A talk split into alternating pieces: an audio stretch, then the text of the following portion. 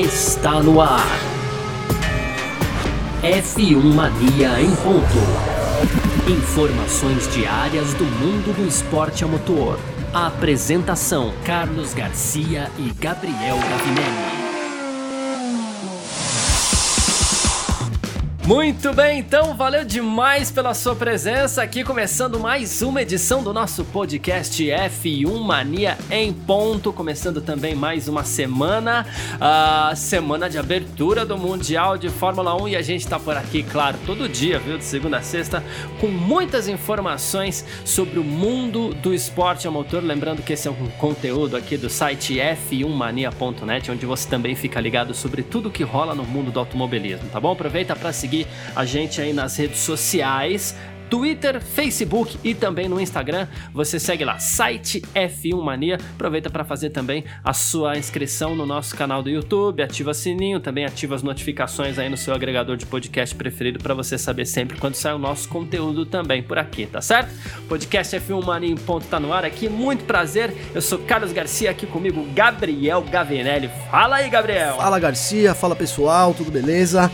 Pois é, então tivemos nesse fim de semana a volta da F1 e já deu para dar uma boa, uma boa olhada no grid aí, Garcia. A Mercedes confirmou o favoritismo, a Red Bull quebrou com, com os dois carros e a Ferrari respira por aparelhos aí, né? Enquanto na F2 ouvimos o hino nacional aí com Felipe Drogovic no alto do pódio, Garcia. É isso, é, hoje é segunda-feira, hoje é dia 6 de julho de 2020. O podcast F1 Mania em ponto tá no ar. Podcast F1 Mania em ponto.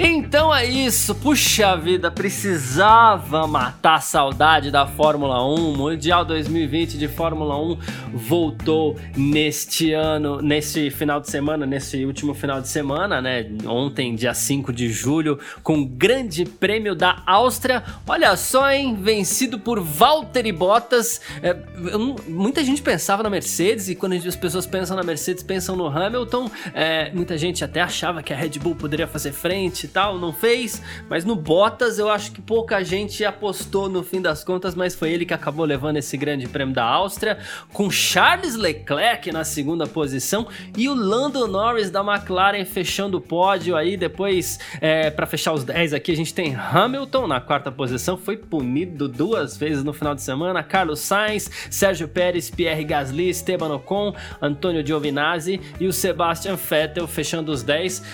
Começou e começou com tudo a temporada, Gabriel. Começou com tudo, começou com tudo. E, assim, vale, vale ressaltar aqui que apenas 11 carros, então, terminaram o GP da Áustria, Garcia. Verdade. Né? É, acho que muito provável por causa da falta de conhecimento das equipes, dos novos bólidos aí, então é, acabaram que sofreram com as altas temperaturas do domingo, que como a gente falou aqui nos outros podcasts nossos, realmente chegou forte a temperatura, mas a Mercedes, apesar de ter a corrida inteira ficado preocupado ali com o um problema no câmbio, conseguiu vencer de certa forma tranquilamente.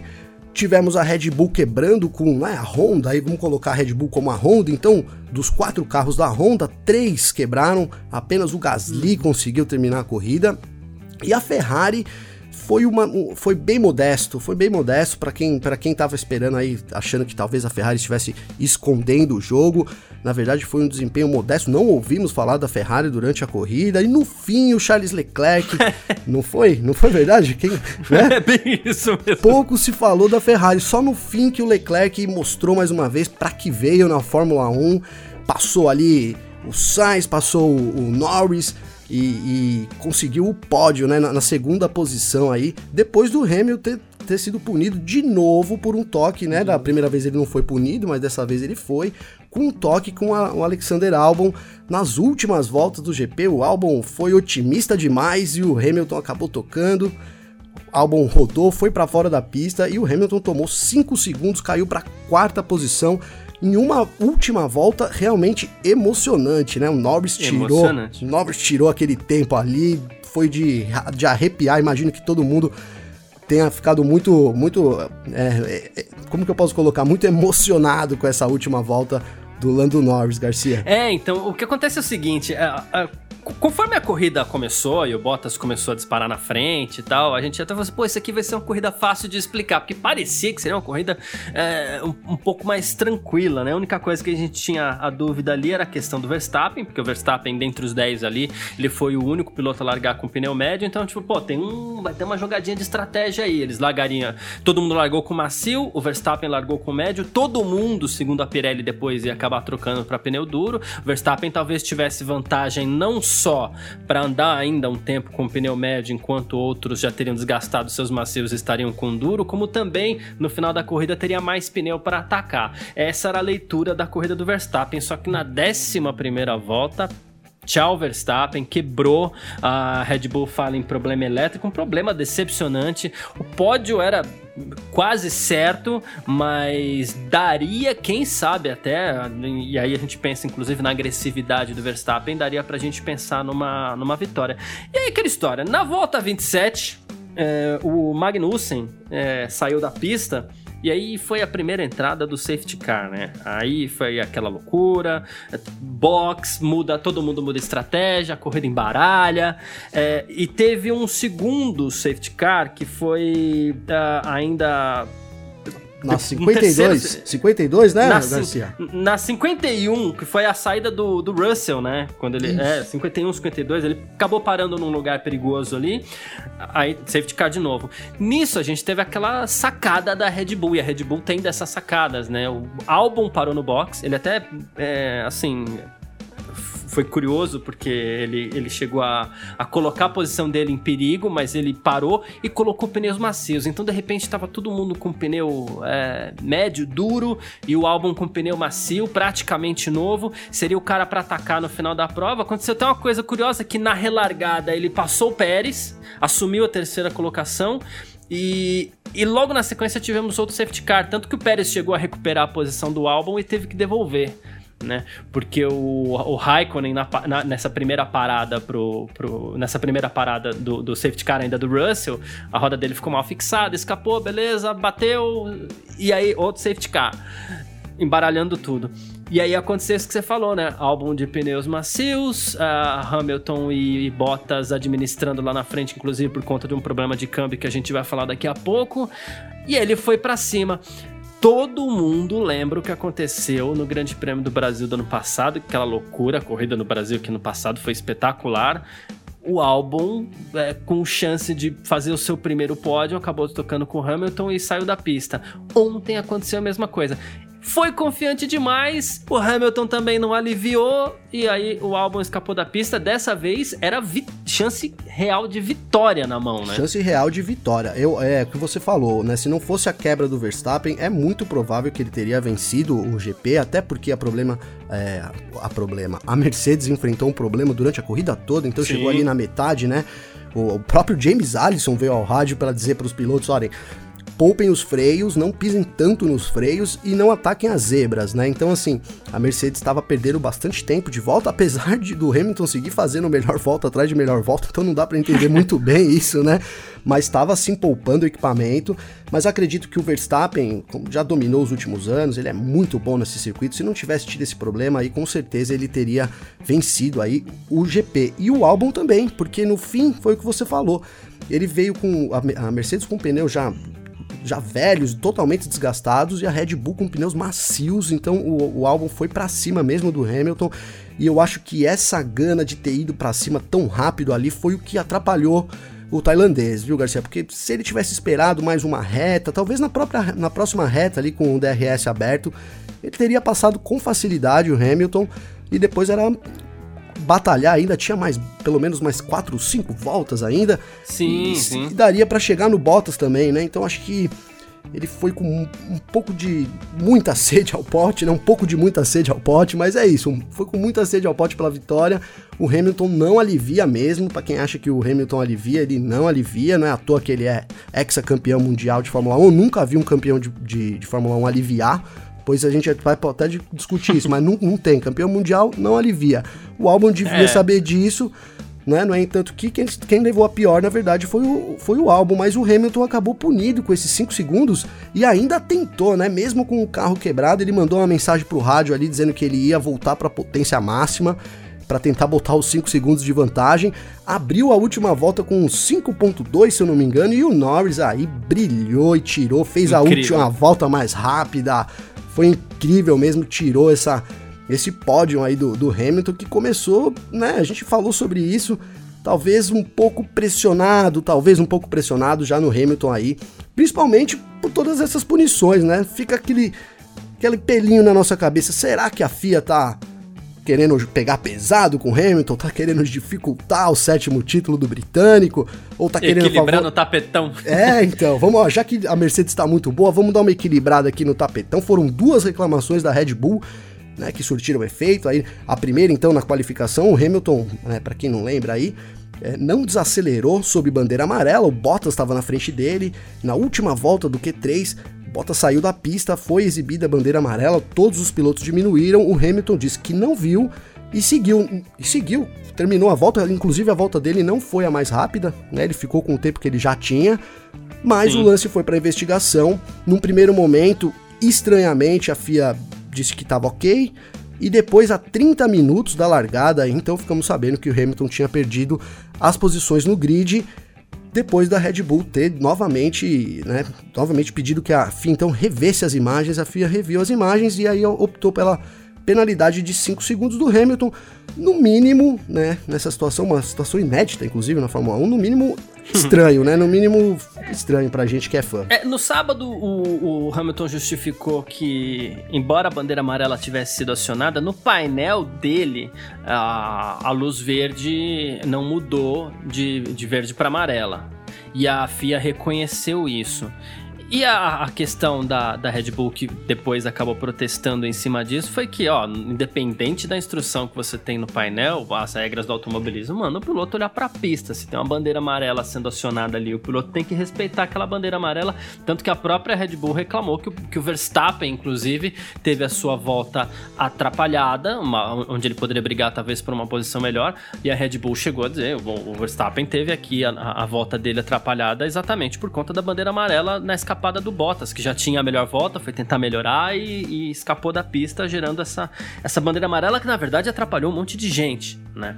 Uh, e a punição prevista para esse tipo de incidente, vamos chamar assim, a punição prevista para esse tipo de incidente é essa, então após a Red Bull recorrer no sábado, é, o que acontece é logo após a Red Bull recorrer no domingo, aí os comissários aceitaram o protesto, ok, punição pro Hamilton, até porque já tinha tido protesto na sexta-feira com relação ao DAS, aí veio um protesto no sábado, não vai aceitar também, né? É. Já com relação a esse, esse toque do, do álbum, fazer aquele exercício aqui, eu vou chamar de exercício Galvão Bueno, né? Que o Galvão Bueno tenta, tenta, tenta entender o que tá se passando na cabeça de pilotos e jogadores, né? Muito né? Até boa. pela experiência que ele tem também, né?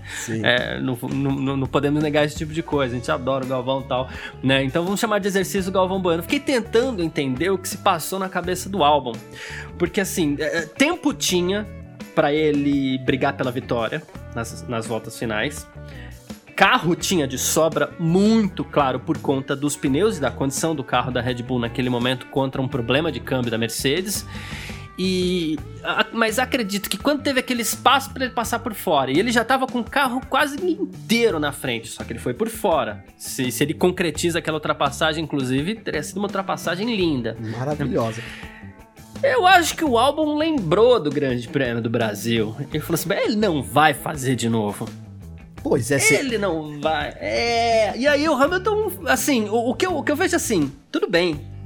É, tem os incidentes de corrida e a gente pode começar a pensar que, ah, esse pode ter sido um toque de corrida. Mas, é, de novo, Hamilton também não aliviou. E eu fiquei pensando, já que o álbum ignorando aqui o fato real de que o álbum realmente ele o álbum realmente ele foi precipitado, mas ignorando este fato depois que ele já tem quase todo o carro na frente, ele ia colocar o carro dele aonde? Ia pois é. acabar é. o espaço de qualquer forma. Pois é, ali ainda houve uma comparação, né, o Garcia? Eu vi o pessoal comparando aqui, poxa, mas na primeira volta o álbum fez a mesma coisa na primeira curva para cima do Hamilton e o Hamilton foi lá fora, né? É verdade. Só que o Hamilton foi lá fora no asfalto. Aquela curva Sim. é uma curva que o piloto já sabe, ó, se eu for e o cara tacar pra cima de mim, eu saio lá pro asfalto e tá tudo ok. O álbum hum. teria que jogar a Red Bull dele na brita, cara. Então há uma é. grande diferença entre você o cara disputar a posição, você sair pro asfalto e voltar logo atrás e você jogar o seu carro ali valendo a vitória. O Albon sabia disso, provavelmente a Red Bull deve ter falado para ele, ó, oh, Albon, vamos para cima que dá para ganhar. Então eu acho que Hoje é teu dia. Hoje vai, vai lá, se consagra. Eu acho que foi um pouco desse se consagra também, viu, Garcia? Ele foi lá e falou: "É agora, eu vou passar". E sim, né? Eu acho que ele avaliou mal a hora que ele que ele deveria atacar. Ali é uma curva que a gente viu nas, quatro, nas quatro corridas, cinco corridas a gente teve, né? Teve a Fórmula 2, a Fórmula 3.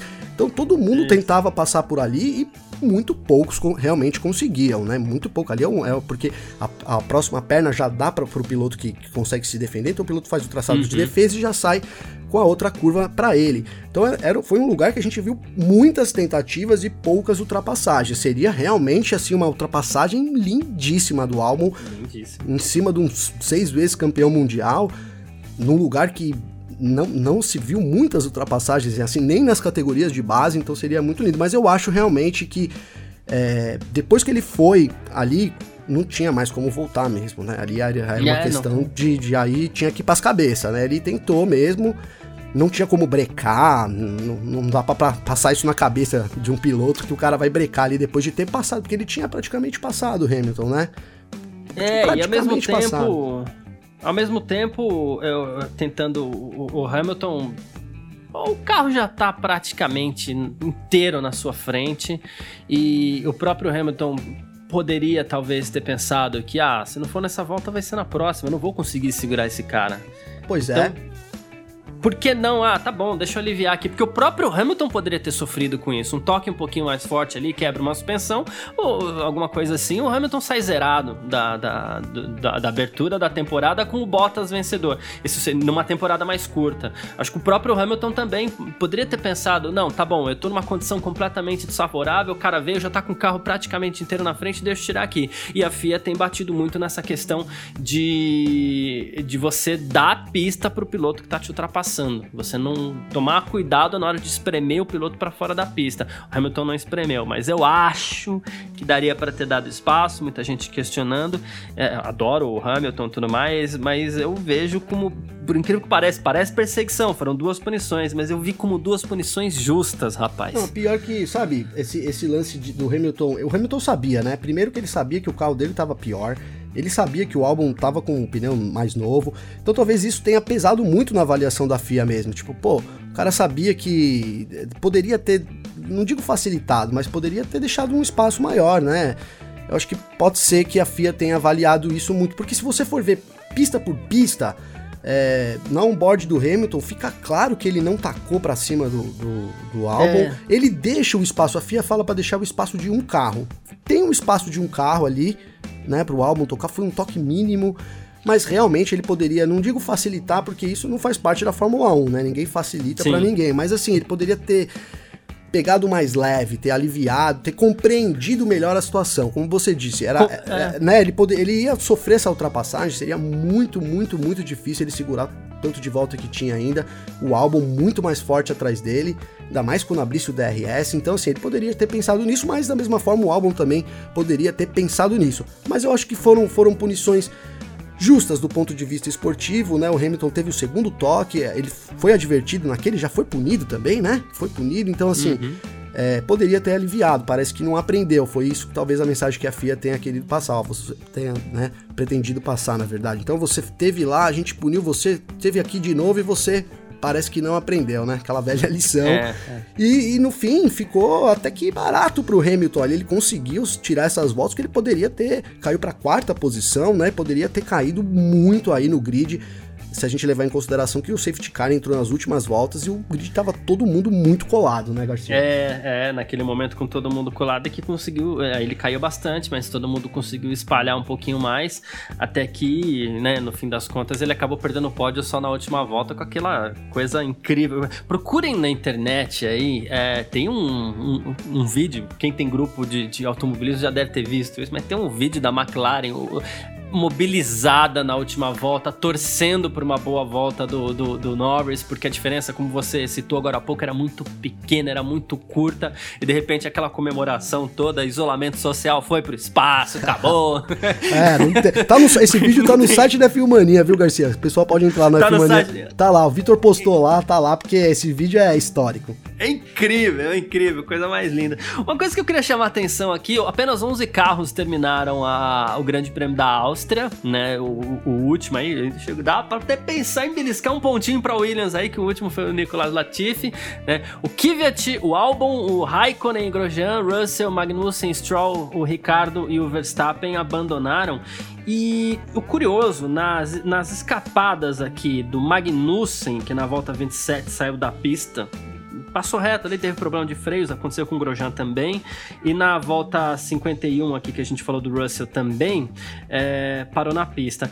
Ambos pararam em locais não tão perigosos assim, né? Inclusive o Russell teve o cuidado de jogar o carro para dentro da tangência tal, e não na parte de fora onde poderia haver uma, uma escapada de pista, alguma coisa poderia ficar um pouquinho mais perigoso. Mas mesmo assim o safety car foi acionado.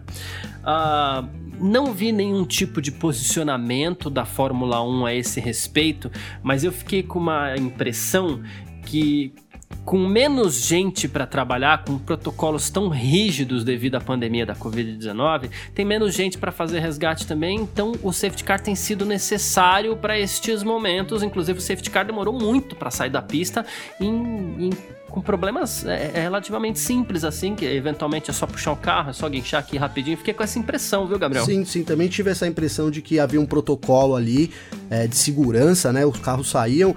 Mesmo o Magnussen, quando ele saiu ali, era um, era um lugar que dava para puxar o carro para trás ali rapidamente e, e, não, e não interromper a corrida, não entrou nenhum tipo de máquina na pista, né? A gente não é. viu nenhum trator, nada puxando assim, foram realmente poucas pessoas. Normalmente a gente vê seis, oito pessoas ali, tinham três ou quatro dessa vez, né?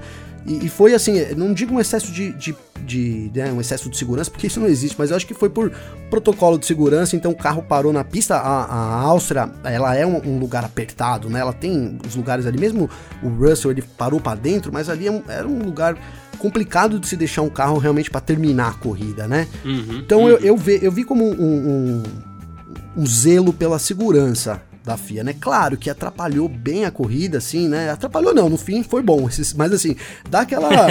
quebra o ritmo, né? Você tá vindo, um safety quebra. car. Na, na corrida 2 da Fórmula 2 também teve três safety car, uma corrida de 28 voltas, então assim, nossa, foi muito. É, você começa duas voltinhas, pum, safety car, realmente dá uma quebrada no ritmo. Mas eu acho que esse zelo pela segurança aí, ainda mais nesse, retorno, nessa nova, nesse novo normal, acho, acho uma boa, viu, Garcia? Acho uma boa a FIA ter, ter prezado bastante pela segurança dos pilotos aí, pra gente não ter que noticiar nada pior já, né, já, exato, né, já em meio à pandemia já é. tivemos é. notícias tristes aí, lembro do Bianchi agora aqui e tal, é. que foi uma, um, um, negócio totalmente evitável ali. Então assim, vamos evitar, bota o, o, safety car aí, bom que junta todo mundo e vamos, vamos, vamos pro pau. É, quis trazer isso para o assunto mesmo, mais como um detalhe para a gente ficar de olho para as próximas provas aí, que pode ser que tenhamos mais, é, é, é que tenhamos acionamento mais recorrente assim do safety car, então a gente fica de olho. Bom, classificação do Mundial de Pilotos. Valtteri Bottas mais uma vez sai na frente do Mundial de Fórmula 1 com 25 pontos. A gente mal, mal falou do Bottas aqui, mas tudo bem. Uh, a gente vai falar agora quando a gente falar das equipes. Charles Leclerc acabou sendo o segundo colocado aí, então ele sai com 18 pontos. Lando Norris tem 16, o Hamilton tem 12, Carlos Sainz tem 10, Pérez 8, Gasly 6, Esteban Ocon com 4, Giovinazzi 2 e Sebastian Vettel um pontinho só. Olha, o Mundial de Construtores aqui tá legal, viu? No Mundial de Construtores a gente tem aqui a Mercedes na frente com 37 pontos, a McLaren tem 26, McLaren na vice-liderança, a Ferrari tem 19, porque a gente não pode esquecer, o Norris foi o terceiro, mas o Sainz foi o quinto. Sim. Aí a Ferrari tem, é, a Ferrari tem 19, a Racing Point tem 8, ah, esperávamos mais também, a AlphaTauri, AlphaTauri tem 6 pontos, a Renault 4, a Alfa Romeo 2 e a Williams, a Red Bull e a Haas saíram zeradas rodadas. Vamos falar das equipes então? F1 Mania em ponto.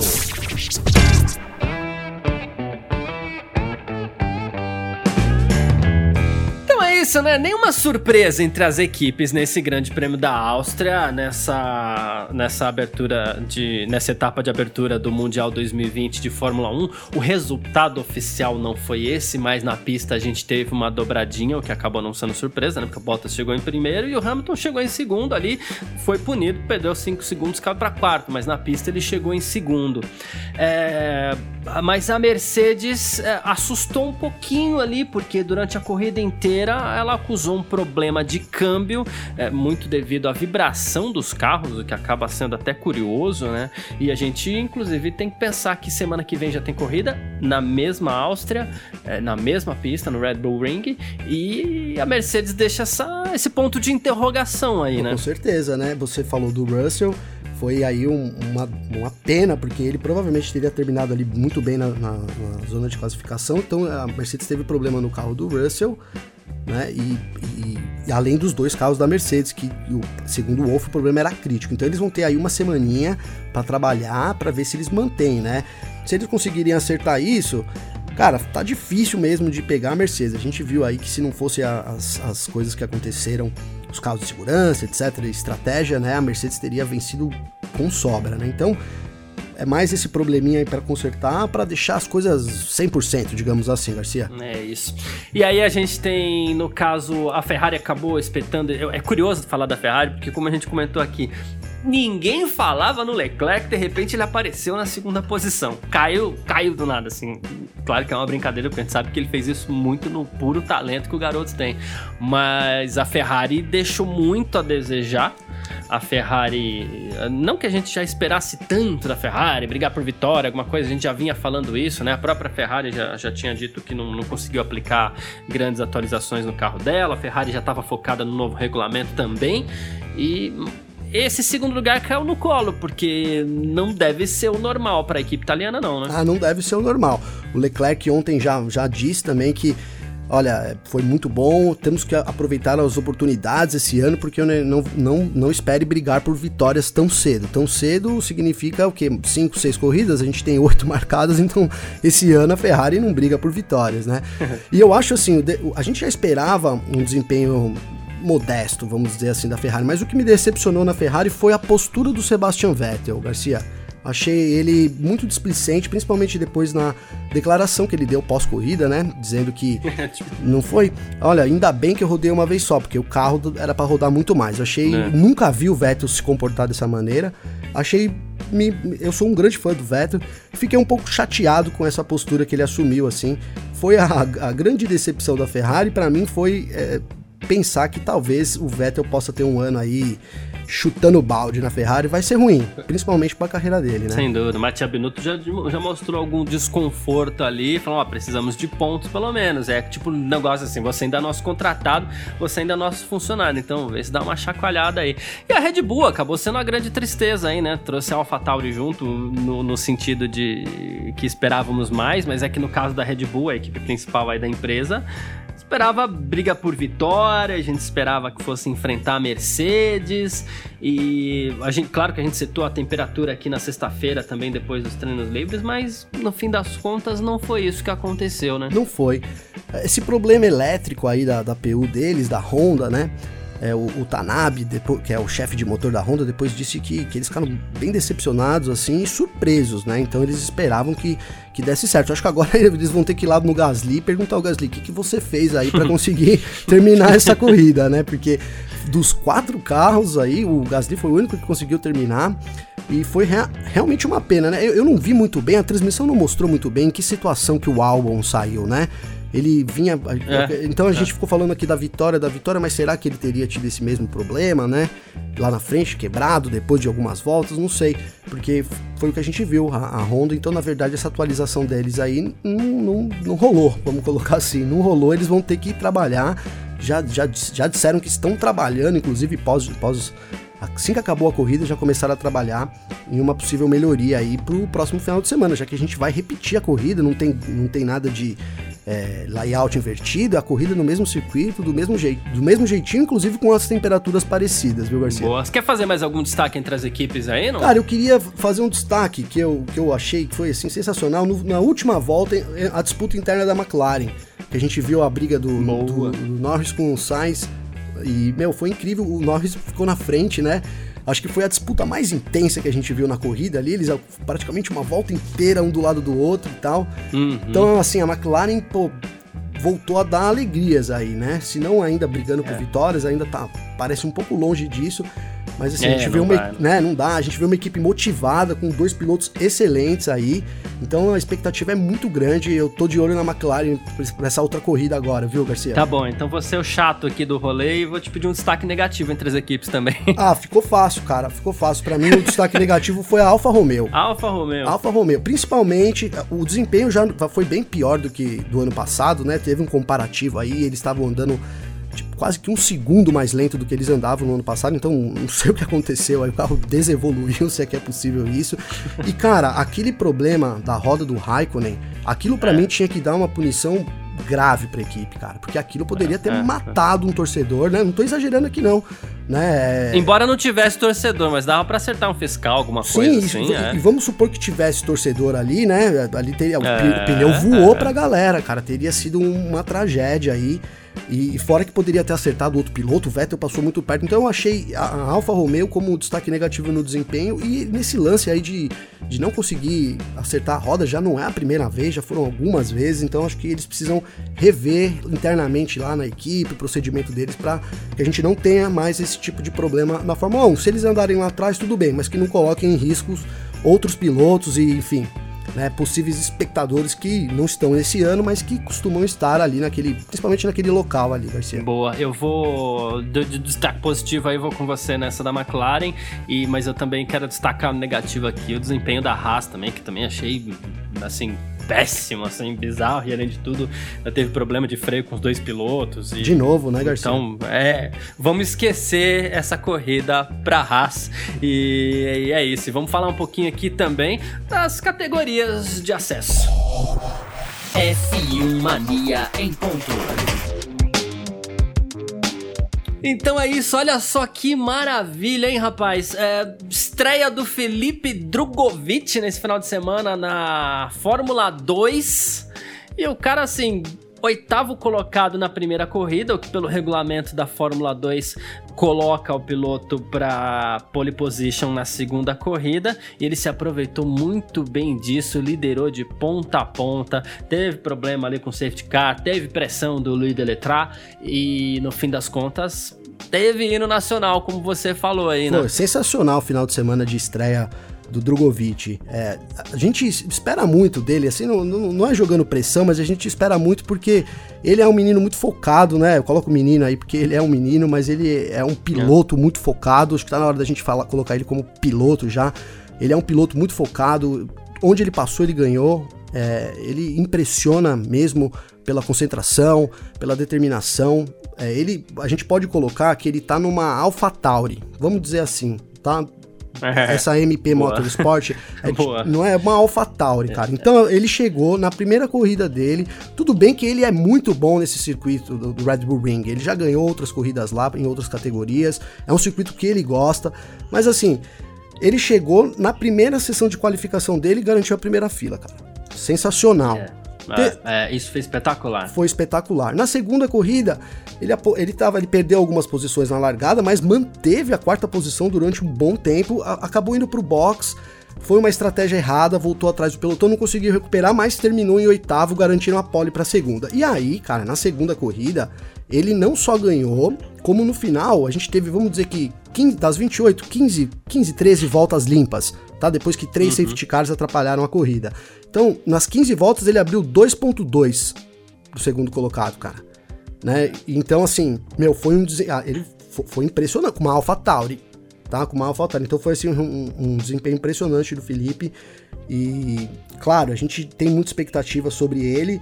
É, não digo nem de Fórmula 1 nada, tem muita expectativa de vitórias dele, de, de ter, voltar a ter orgulho com o Brasil, assim, foi realmente emocionante ver lá de novo, mesmo que em, em condições pandêmicas, aí tudo muito diferente, mas ver o hino do Brasil de novo. Ele até ameaçou ali dar uma orquestrada no pódio, né? Foi realmente sensacional aí, foi muito bom. Ele que é um menino super tímido, né? Então, assim, aquela orquestrada dele ali, a gente pode ter certeza que demonstrou aí toda a emoção e a felicidade que ele tava de conquistar esse primeiro pódio aí, né? Na, na carreira dele, na primeira corrida, segunda corrida, né? Mas na primeira etapa dele na Fórmula 2, Garcia. É isso, vamos fazer o seguinte, vamos ouvir o Felipe Drogovic aqui no nosso podcast F1 Mania em Ponto, nas palavras dele aí, ele deu uma resumida no final de semana, nem mostra tanta emoção assim pela primeira vitória, mas ele dá uma resumida dele no final de semana, vamos ouvir. O treino livre, nós é, acabamos em sexto, foi um bom treino, a gente usou os pneus duros, depois para classificação a gente